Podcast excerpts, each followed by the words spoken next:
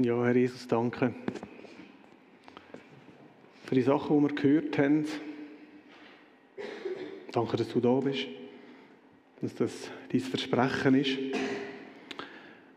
dass du uns nicht allein lässt. Und vielleicht, wenn wir die Berichte gehört haben, wo wir uns wünschen, dass du irgendwo auch in unserer Situation eingreifst. Und da möchte ich dir speziell auch die, die Gebet bringen von Leuten, die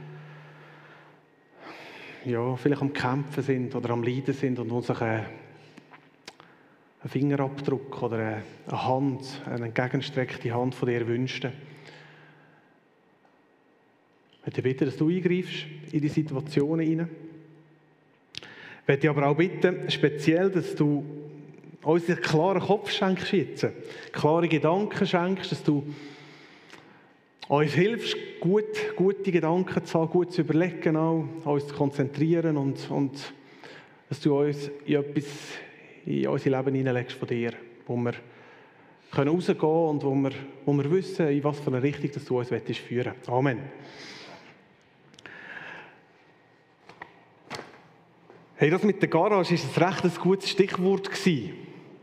Ähm, wo ist der Tommy? Ah, genau, das ist ein gutes Stichwort, weil es geht genau in die Richtung. Ähm, vor ein paar Wochen sind wir mit der zweiten und dritten Unti oder zweiten und dritten Oberstufe vom Unti biblischen Unterricht in Venedig gewesen. Und wir sind, weil wir eine recht grosse Gruppe waren, sind, wir mit zwei Privatautos unterwegs gewesen. Eins von diesen Autos war unser Auto gewesen. Und am letzten Tag, wo wir Teenies wieder so ausgeliefert haben, ist eigentlich bei der letzten Auslieferung passiert von der einen, von der einen Dame, bin ich mit meinem Auto so über eine Schwelle hineingefahren. Und der, als ich über die Schwelle hineingefahren bin, vorne rechts irgendwo hat es einen richtigen Knall gegeben. Ich bin recht verschrocken bin aber auch recht müde gewesen, darum habe ich das Ganze vergessen mit dem Knall. Und es ist mir erst wieder in den Sinn gekommen, als ich die Woche darauf von meinem Arbeitswort, ich arbeite in Wiel, das ist im Rafzerfeld, wo ich heimgefahren bin. Und dann plötzlich ist mir in den Sinn gekommen, oh, es hat ja vorher getatscht, ist das echt gefährlich? Ein bisschen spät gewesen. Auf jeden Fall habe ich schnell auf die Tour geschaut und gemerkt, der Garagist, der macht in ein paar Minuten zu, darum habe ich ganz schnell mein Telefon vorgenommen also meine Freisprechanlage natürlich, und habe meinem Garagist angerufen und habe die Situation geschildert, eben, dass es tätscht hat vorne rechts und dass ich nicht richtig weiß was. Und er hat mir gesagt, Originalton, er hat gesagt, oh sie, das ist schon nicht so geil. Weiter Originalton. Ich wette jetzt nicht, dass sie in die Hose machen, aber es wäre schon nicht so gut, wenn sie so lange weiterfahren. So, ich bin heimgegangen, habe versucht, einen Termin abzumachen, habe einen Termin bekommen. Ähm, ich glaube, einen Tag später, zwei, zwei Tage später, die haben einen Moment gehabt, bis sie das herausgefunden haben. Sie haben das auch so ein zwischen gedrückt. Und dann hat mir ein anderer Garagist angerufen.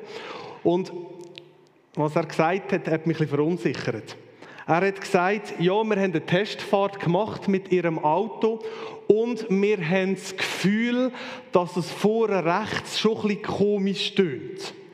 Wir meinen, dass wir den Stoßdämpfer müssten ersetzen So, ich habe gefragt, wie teuer es ist. Ich habe herausgefunden, das ist über 2000 Franken.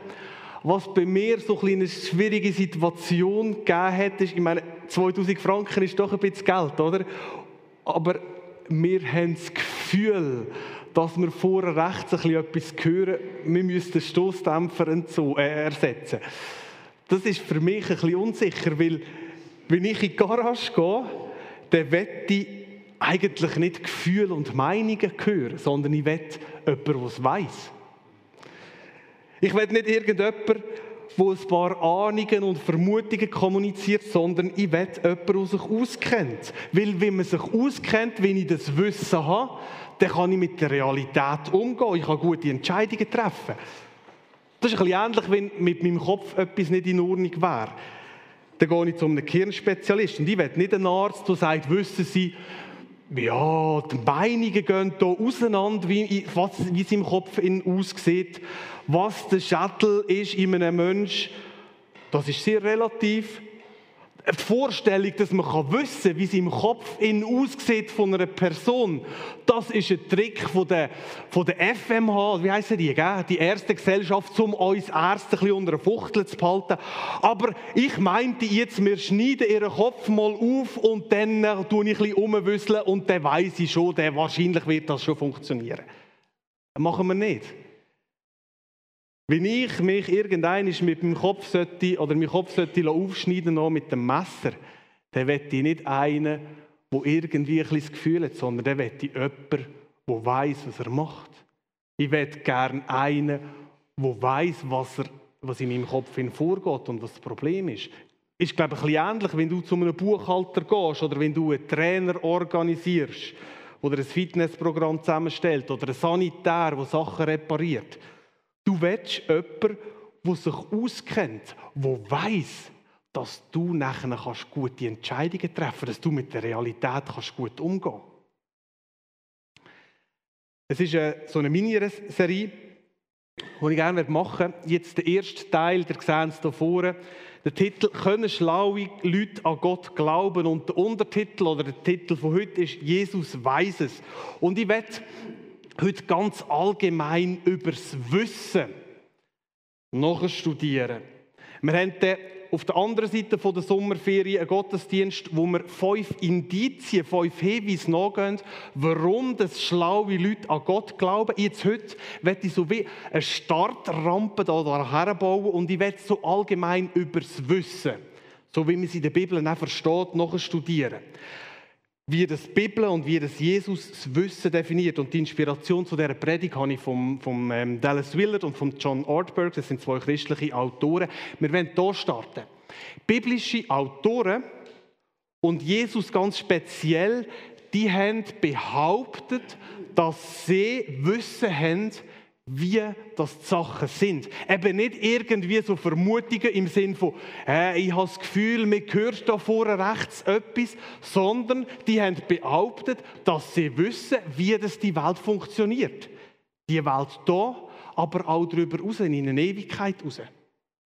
Also nicht ein paar vage Vermutungen und Ahnungen, übrigens auch nicht ein paar hilfreiche Tipps, wie das Leben gelingt. Das ist heute recht verbreitet, dass man denkt, der christliche Glaube, der gibt einfach so ein paar spirituelle Hinweise, dass man ein gutes Leben führen kann. So eine Art Lebenshilfe. Aber schau mal in der Bibel, wie viel das Wort Wissen oder Erkenntnis vorkommt. Sprüche, da habe ich einen mitgenommen. Höre auf die Weisheit und versuche, sie mit dem Herzen zu verstehen. Bitte um Verstand und Einsicht und suche sie, wie du nach Silber suchen oder nach verborgenen Schätzen forschen würdest. Dann wirst du verstehen, was es heißt, den Herrn zu achten und wirst die Erkenntnis Gottes gewinnen. Um was geht es da? Es geht darum, im Glauben Wissen und Erkenntnis zu gewinnen.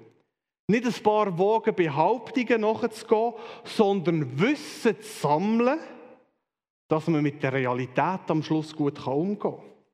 Paulus, der schreibt an Timotheus, aber ich schäme mich deswegen nicht, weil ich ja, jetzt kommt wieder, weil ich ja weiß, auf wen ich mein Vertrauen gesetzt habe und weil ich sicher bin. Also, er vertraut nicht einfach ins Blaue raus, sondern er weiß, es hat sich gezeigt, dass es so ist. Oder in seinem ersten Brief an Timotheus, Gott möchte, dass jeder gerettet wird und die Wahrheit vermutet. Nein, die Wahrheit erkennt. Jetzt Frage, ist es so? Stimmt das Wissen, wo Jesus, wo die Bibel vermittelt, Gibt es uns eine Orientierung? Hilft es uns, mit der Realität umzugehen und gute Entscheidungen zu treffen? Oder haben sich die Leute in der Bibel und ganz speziell Jesus, haben sich die geirrt?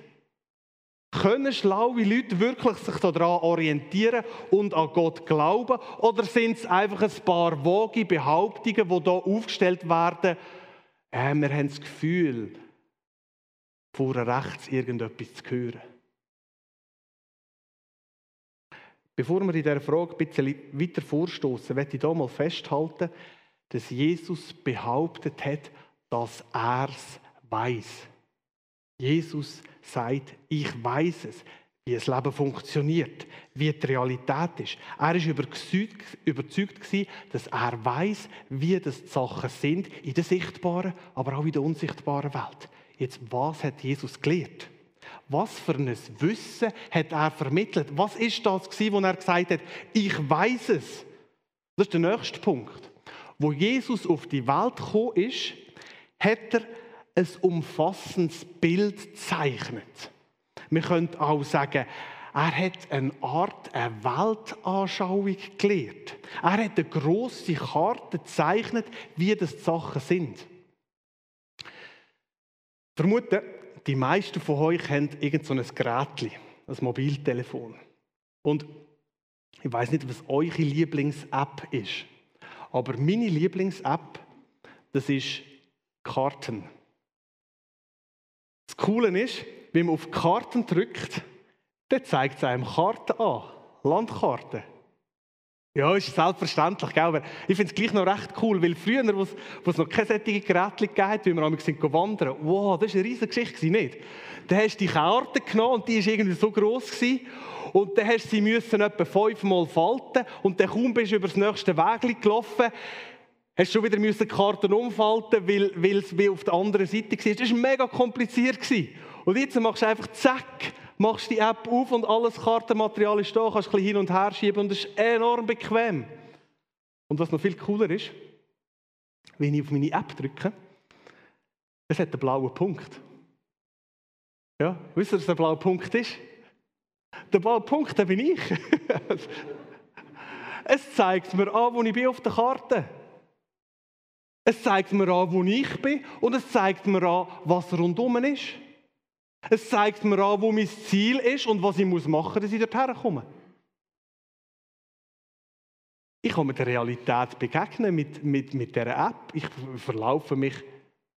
Ja, niemand ist vielleicht ein bisschen viel gesagt. Aber nein, wenn ich es bei mir habe, außer zu Venedig war wirklich blöd. Gewesen. Dort hat es so hohe, dort so hohe Mauern gehabt, links und rechts, dort hat das GPS nicht richtig funktioniert. Aber grundsätzlich funktioniert es mit dieser App. Eine Weltanschauung ist ein Bild von der Welt. Wo bin ich? Und was ist um mich herum? Wie funktioniert die Welt? Was ist wertvoll? Wo kann ich mich darauf verlassen? Wo muss ich durchgehen, dass ich ans Ziel komme? Und jeder Mensch hat so eine Weltanschauung. Egal, ob du religiös bist oder ob du das nicht bist, du hast eine Art, wie du die Welt siehst. Du kannst gar nicht aussuchen, ob du eine hast. Was du kannst aussuchen ist, wie das deine Weltanschauung ist. Du hast eine, sogar wenn du nicht einmal kannst beschreiben wie deine Weltanschauung wirklich ist. Weil viele Leute können das nicht. Und genau so eine Weltanschauung, eine ganz klare Weltanschauung, hat Jesus auch gehabt. Und er war überzeugt, dass er weiß, wie wie es um die Realität steht. Und über das hat er geredet. Und zwar sehr fest geredet. Seine Art, wie er die Welt gesehen hat, hat sich so verbreitet in unserer westlichen Umgebung, dass sie wahrscheinlich eine Weltanschauung war, wie keine andere, die unsere Zeit geprägt hat. Also, Weltanschauung. Jesus hat eine Weltanschauung gelehrt. Und bei dem werde ich noch ein bisschen stehen bleiben, wenn es nämlich ums Wissen geht. Und zwar ganz speziell ums Wissen im Zusammenhang mit einer Weltanschauung. Der Dallas Willard, der hat sich mit dem Thema Weltanschauung ganz stark auseinandergesetzt. Und er hat herausgefunden, dass es vier zentrale Fragen gibt, wo jede Weltanschauung versucht zu beantworten. Manchmal besser, manchmal weniger gut. Jede Philosophie, jede Religion, jede Ideologie, vier Fragen, vier zentrale Fragen, die jede Weltanschauung versucht zu beantworten. Und diese vier Fragen werde ich ein bisschen nachgehen, weil sie uns helfen können, die Frage zu beantworten, ob schlaue Menschen können glauben können, ob man dem Jesus mit, der, mit dem Wissen, das er vermittelt hat im Zusammenhang mit der Weltanschauung, ob man dem können vertrauen können, ob das etwas ist, das hat. Also vier Fragen. Nummer eins, mögt ihr noch? Es ist ein bisschen warm heute, gell? aber wir schaffen es, wir kommen durch. Und ähm, das Schöne ist, wir haben ja Ferien, also die einen von uns haben Ferien. Erste Frage, was ist real? Also die erste Frage, die eine Weltanschauung versucht zu beantworten, ist, was ist wirklich? Nicht auf eine abstrakte Art und Weise, sondern auf was kann ich mich verlassen? Was ist so der letzte Grund, wo ich mich darauf stellen kann?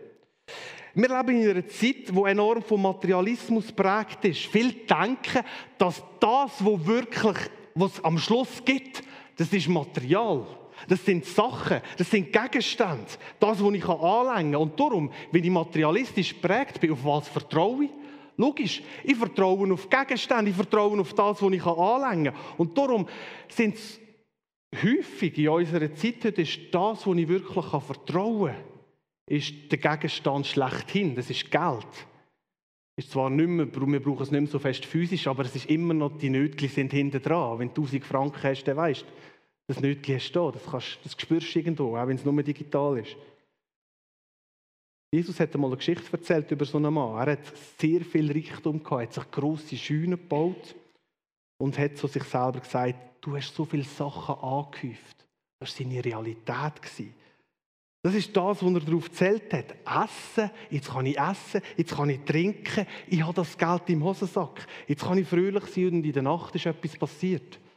Was ist passiert? Er ist gestorben. Und er hat herausgefunden, dass er in einer Illusion gelebt hat.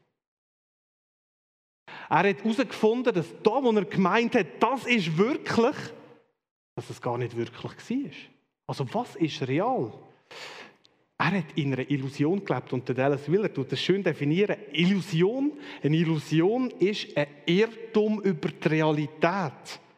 Also eine Illusion ist, wenn ich ist kompliziert. Wenn ich einen Fehler mache in Bezug auf die Realität, wenn ich in einer Illusion lebe und ein falsches Bild habe von dem, wo am Schluss dreht, wo am Schluss wirklich ist, dann führt das zu einer Krise. Und darum, darum brauchen wir Wissen. Weil eine Illusion führt immer in eine Krise, sie führt in Schmerz. Vielleicht auch erst nach dem Tod, wie das bei dem Mann hier in der Geschichte von Jesus der Fall war. Und darum ist es so wichtig, auf was können wir uns verlassen? Was ist real? Das ist die erste grosse Frage. Auf was kann ich mich verlassen? Frage 2. Wer hat das gute Leben? Jede Weltanschauung beschäftigt sich mit dieser Frage, weil jeder Mensch will das wissen. Wer hat es geschafft? Was ist erstrebenswert im Leben und wie kann ich das überkommen? Wenn ihr so in Heftchen nicht unbedingt die frommen Heftchen lesen und blättern zu Illustrierten, dann könnte man meinen, es sind zwei Sachen, wie man das gute Leben haben kann. Zwei ganz wesentliche Teile von Leuten, die das gute Leben haben. Die Heftchen sind voll mit diesen beiden Themen, und nämlich ist es gutes Essen und Gewichtsabnahme. Ja, schau mal. Aber jetzt im Ernst. Gut essen und nachher wieder abnehmen. Ist es das? Ist das das gute Leben? Ich weiß nicht, wer von euch die Geschichte von Pierin Vinzenz ein bisschen verfolgt hat. Der ex-Reifeisen Bankchef. Warum? Die Medien haben ja das ausgeschlachtet. Und zwar letzte Woche ist, oder vorletzte Woche ist auch wieder ein Bericht drin. Gewesen. Sie haben jedes Detail von dem Bankenchef versucht zu kommunizieren. Warum? Vor allem, warum lesen wir das? Ich glaube, es hat ganz fest mit der Frage zu tun, was ist das gute Leben? Es scheint irgendwie müsste das gute Leben doch mit dass man attraktiv ist, dass man genug Geld hat, Status, Wohlhaben. Und dann lesen wir so eine Geschichte wie den Vinzenz, wo man sagt, äh, der hat ja das alles gehabt. Der hat ja Status gehabt, der hat Geld gehabt, der hat doch ein gutes Leben gehabt. Und dann reiben wir uns die Augen, wenn es so einen Skandal gibt, wenn Berühmtheiten wie er, wo wir eigentlich davon ausgehen, die haben doch das gute Leben, wenn sie die vermasseln. Wie kann das sein? Der ist auf der Sonnenseite angekommen vom Leben. Und das ist lustig, wie die Leute reagieren. Hauptsächlich auf zwei verschiedene Arten. Die einen sagen, das ist so ein Idiot. Das ist so eine Lösung. Wenn ich an seiner Position gewesen wäre, ich hätte das Leben genossen, ich hätte es mir gut gehen lassen, ich, ich hätte sicher nicht so eine Seich gemacht, ich hätte mich nicht so lassen. Das ist die eine. Und dann gibt es andere Leute, und das sind meistens die, die vielleicht ein bisschen tiefer runtergehen und sich dann fragen, komisch, warum macht er das? Könnte es sein, dass das gute Leben gar nicht in dieser Richtung zu finden ist, wie das viel vermuten? Könnte es sein, dass das gute Leben gar nicht so direkt mit Status, mit Attraktivität, mit Geld zu tun hat? Lustig, wie die Leute reagieren. Weil auch im Zusammenhang mit der zweiten Frage, die wir auch haben, wer hat das gute Leben, gibt es Illusionen. Man kann sich irgendeine Antwort schaffen, wo wir am Schluss merken, da sind wir voll im Seich. Also erstens, was ist wirklich? Zweitens, wer hat das gute Leben? Wo ist das gute Leben zu finden? Und dann drittens, wer ist ein guter Mensch? Das ist die dritte Frage, die versuchen, Weltanschauungen zu beantworten. Und das ist jetzt ganz interessant. Wenn Menschen, die materialistisch denken, also die davon ausgehen, eigentlich Material ist alles. Es ist ganz interessant, dass sogar Leute, die sehr materialistisch prägt sind, um die Frage nicht herumkommen, sondern sich diese Frage stellen. Wer ist ein guter Mensch? Wisst ihr, warum man das merkt? Bei den Todesanzeigen. Schau mal die Todesanzeigen durchschauen. Das ist spannend. Weil hast du schon mal eine Todesanzeige gelesen, wo dort drin steht, sie hat eine gute Figur gehabt, sie hat dichtes Haar gehabt und schamparweisse Zähne. Er hat teure Autos, ist teure, hat teure Autos gefahren, ist teure Autos gefahren, egal. Und hat Geld gehabt wie Heu. Wo gibt es solche Todesanzeigen? Also, ich habe noch keine gesehen. Nein, in den Anzeigen geht es darum, dass der, der gestorben ist, dass der als guter Mensch dargestellt wird. Weil, wenn man am Tod begegnet, dann ist plötzlich sehr klar, was gut und was nicht gut ist. Was richtig ist, was falsch ist. Wir wollen am Ende irgendwie als guter Mensch dastehen. Egal, was für eine Prägung das wir haben. Und das führt uns ganz direkt zu der vierten Frage, wo Weltanschauungen versuchen zu beantworten. Wenn wir mal wissen, wer ist ein guter Mensch, dann ist ja die Frage, wie wird man jetzt zu einem guten Mensch? Und das wäre Frage Nummer vier. Wie wird man zu einem wahrhaft guten Mensch? So, historisch gesehen geht es bei dieser Frage um Bildung. Es geht darum, um Erziehung. Also wie, wenn ich jetzt ein Kind habe, wie kann ich ein Kind erziehen, dass es am Schluss zu einem guten Mensch wird?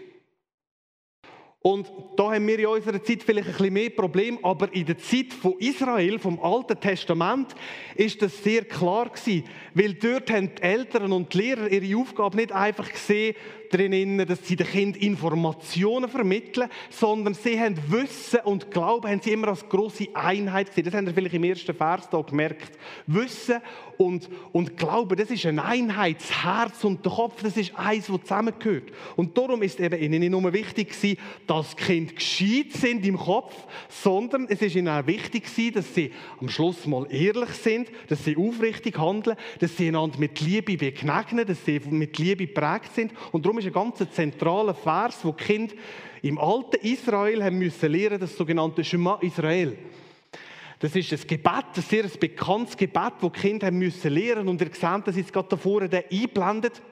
Der Vers, wo die Juden und, und speziell, wo die Kinder sich überlegt haben im Zusammenhang mit der Erziehung und wie das man ein guter Mensch wird, ist: Hört Israeliten, der Herr, unser Gott, ist der einzige Herr. Warte schnell da.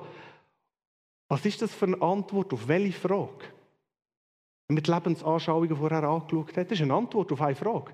Wenn man auf die erste, was ist real? Was ist wirklich? Ihr sollt den Herrn, euren Gott, von ganzem Herzen, von ganzer Seele und mit eurer ganzen Kraft lieben. Das ist auch eine Antwort auf eine Frage. Nämlich, wie wird man ein guter Mensch? Und dann geht es weiter, bewahrt die Gebote, die ich euch heute gebe, in eurem Herzen, schärft sie euren Kindern ein, sprecht über sie, wenn ihr zu Hause oder unterwegs seid, wenn ihr euch hinlegt oder wenn ihr aufsteht. Drei Fragen, relativ schnell formuliert. Was ist real? Was ist ein guter Mensch? Und vor allem da, wie wird man zu einem guten Mensch? Wie wird man zu einer guten Person? Was heißt es da? Es heißt, indem dass ihr euch im Glauben Wissen aneignet, indem dass ihr über meine Gebote, sagt Gott, über die nachstudiert, die reflektiert, alles in einem kurzen Gebet formuliert. Also Erziehung dass Menschen sich in eine gute Richtung entwickeln, hat damit zu tun, über die Sache von Gott nachzustudieren. Jetzt wisst ihr es in unserer Zeit. Wie ist es in unseren Schulen, wenn es um Erziehung und um Bildung geht, da finde ich, da ist eine grosse Unsicherheit. Ich komme das manchmal mit über, weil ich ein Kind habe in der Schule. Was ist überhaupt ein wahrhaft guter Mensch? Ich meine, wenn es doch darum geht, dass ich einfach möglichst viel Material überkomme, Warum sollte ich denn gut sein? Warum sollte ich auf andere Rücksicht nehmen? Wenn doch sowieso die Fittesten überleben. Warum sollte mein Kind auf dem Pausenplatz nicht mit dem Ellbogen und mit den Füßen die Kollegen verdröschen? Warum eigentlich nicht? Und darum ist es schwierig, um die Frage zu beantworten von der Schule her. Unsere Gesellschaft tut sich extrem schwer, weil genau die ersten drei Fragen, wenn man die so schwer hat zum beantworten. Und darum kann man die vierte Frage nicht beantworten. Darum sagen die Lehrer halt einfach, du, das Einzige, was wir können, ist, wir können Wissen äh, vermitteln. Wir können das kritische Denken vermitteln, aber was ein guter Mensch wird und wie dass man sich zu einem guten Mensch entwickelt, können wir nicht wirklich sagen. Jetzt wird Jesus geantwortet. Die erste Frage, was ist real, hat er gesagt. Im Zentrum der Realität gibt es eine Person und die Person ist Gott. Voll von unendlicher Güte, voll von Weisheit, von Gerechtigkeit und er ist der Grund, warum die Welt existiert. Er ist der Grund, warum wir können wissen dass eine Person ein einzigartiges Wesen ist, weil er die Art von Gott widerspiegelt. Darum können wir es wissen und darum fühlt es sich auch richtig an, wie wir mit anderen Leuten freundlich sind. Im Zentrum ist Gott. Und er ist das, wo man sich darauf verlassen kann. Wer hat das gute Leben? Wo ist das gute Leben zu finden? Niemand hat die Frage so beantwortet wie Jesus. Das biblische Wort für gut dran, wer hat das gute Leben, ist gesegnet oder selig. Und Jesus tut das beantworten, gerade am Anfang von seiner größten Predigt. Und er sagt, gut dran und selig sind die Waren sind im Geist. Er hat gesagt, gut dran sind die Traurigen, die Sanftmütigen, die, die barmherzig sind. Jesus hat die Frage auf so eine überraschende Art und Weise beantwortet. Er hat nicht gesagt, gesegnet sind die Reichen und die Attraktiven und die, die in der Genlotterie die besten Gen gewonnen haben. Nein, er sagt, gut dran sind die, die sich auf Gott einlösen, auf sein Reich einlösen, in seiner Gegenwart leben, in seiner Macht, in seiner Liebe. Gesegnet bist du, auch dann, wenn du das Gefühl hast, dass du von den besten Sachen in unserer Welt abgeschnitten bist. Gesegnet bist du, wenn du in das Reich, in die Realität von Gott hineinkommst. Wer hat das gute Leben? Wer ist ein guter Mensch? Jesus sagt, der gute Mensch ist der, der von Liebe durchdrungen ist. Der, der macht, was Liebe tut weil er aus seinem Inneren heraus verwandelt wird. Wer ist ein guter Mensch? Johannes sagt es so: Wer liebt, ist von Gott geboren und kennt Gott. Das ist übrigens wieder interessant, kennt Gott. Nicht hat ein Gespür, wie Gott könnte sein, sondern er kennt Gott. Wer nicht liebt, kennt Gott nicht. Denn Gott ist Liebe. Also wer ist ein guter Mensch? Der, der gefüllt ist mit Liebe. Nicht das Gefühl, nicht etwas Wässriges, sondern Liebe bedeutet, sich fürs Wohl einsetzen von jemand anderem. Und dann, wie wird man zu einem guten Mensch? Jesus sagt, indem dass du mir nachfolgst, indem dass du mein Jünger wirst, indem dass du mein Schüler wirst, indem dass du mich in dein Leben einlädst. Da braucht's, das ist cool. Da braucht es kein Bewerbungsdossier, wo man dann, wenn man Glück hat, akzeptiert wird sondern das Einzige, was es braucht, ist, dass wir sagen, Jesus, komm in mein Leben, führ du mich. Ich will mich ausrichten. Das sind die grossen Fragen vom Leben. Und die ganz grossen Antworten von Jesus. Was ist real? Gott, der im Zentrum ist. Wäre das gute Leben? Auch solche Menschen, die vielleicht nicht unbedingt in die Presse kommen und nicht all das haben, wo die Schönen und die Reichen haben, aber wo in dem Reich von Gott, wo Gott die letzte Realität ist, drin sind. Wer ist ein guter Mensch? Der, der voll von Liebe ist. Und wie wird man so einen? Indem man Jesus nachfolgt. Vier Fragen. Und Jesus sagt, ich weiß es. Jetzt kommen wir zum Schluss. Jetzt ist es relativ einfach.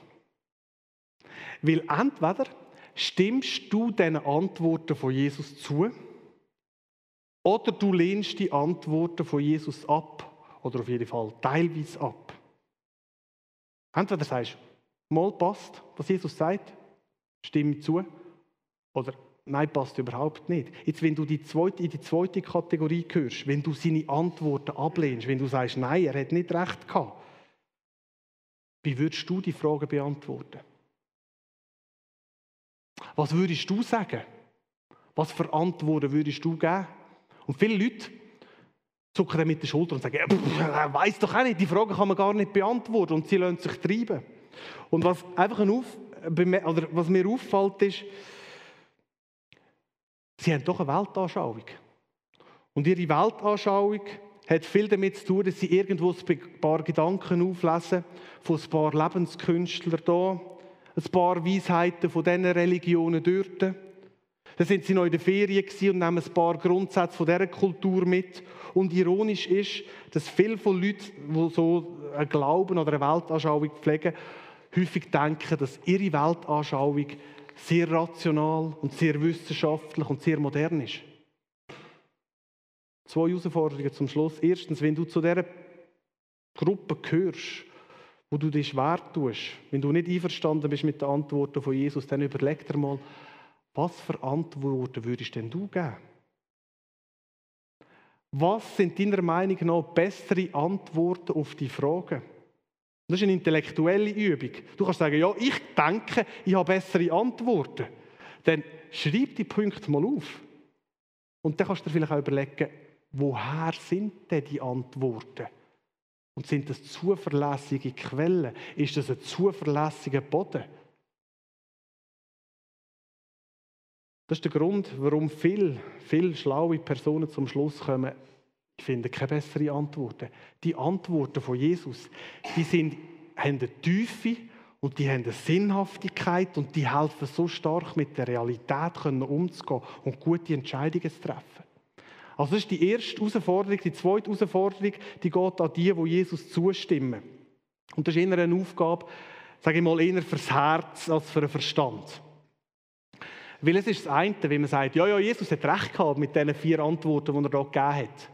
Das eine ist intellektuell zustimmen, das andere ist, dass ich mich drin geben und sagen, jawohl, die Liebe, die werde ich selber leben. Wieder Frage 3, wie werde ich ein guter Mensch? Die Liebe zu Gott kommt, die Liebe aufzutanken und die Liebe weiterzugeben. Und ich werde dich da Gesundheit, wenn du zu dieser zweiten Kategorie von Leuten gehörst, werde ich konkret herausfordern. Dass an diesem Punkt nicht einfach bei einer intellektuellen Übereinstimmung stehen bleibst, sondern in deinem Leben, ganz persönlich, in deiner Liebe, wie du mit anderen Menschen umgehst, einen Schritt weitergehst dass du dich zu einer Person entwickelst, wie Jesus war, dass du, wenn du in einen Raum kommst, dass der Raum gefüllt ist von Liebe, weil du da bist, weil du einen vollen Tank hast von Liebe von Gott und der einfach so weitergehst. Und vielleicht ist das ein Experiment in der nächsten Woche. Die einen haben Ferien, da ist man manchmal noch ein bisschen näher im Haushalt aufeinander und da ist das vielleicht gar nicht so schlecht, es mit einem Gebet zu starten und zu sagen, Jesus, füll mich. Würdest du mir helfen, all diesen Menschen, die ich heute mit ihnen zu tun habe, mit Liebe zu begegnen? Würdest du mir helfen, meine Menschen um mich herum als das zu sehen, was sie wirklich sind? Nämlich eine Realität, die du geschaffen hast, wo du hinten dran stehst. Das ist die Herausforderung, die zweite Herausforderung. Und jetzt hören wir auf. Wir gehen nach der Sommerferien noch fünf, ich freue, da freue ich mich schon mega mäßig drauf. Also ich freue mich schon auf die Ferien, aber ich freue mich auch sehr fest auf die fünf, fünf, sechs starke Indizien, warum das Menschen überhaupt glauben. Heute bleiben wir nochmal stehen da. Und nimm es mit. Wenn du sagst, die Antworten, die Jesus gegeben hat, die überzeugen mich nicht. Lass dich nicht einfach treiben, sondern stell dich diesen Fragen. Gib eine Antwort. Und Nummer zwei, wenn du sagst, mal, ich bin überzogen, werde dich einladen. Gang in der, in der, auf dem Weg weiter. Jesus wird dich umgestalten. Er wird dich zu einer liebevolleren Person machen. Er wird dein Herz füllen, dass du verstehst, wie er über dich denkt und dass du das weitergeben kannst. Nimm es als Experiment für die nächste Woche. Stand auf und sag Jesus, das ist dein Tag. Komm in mein Leben und tu mich verändern. Um ein Gebet liegt noch drin, gell, Miri? Stark.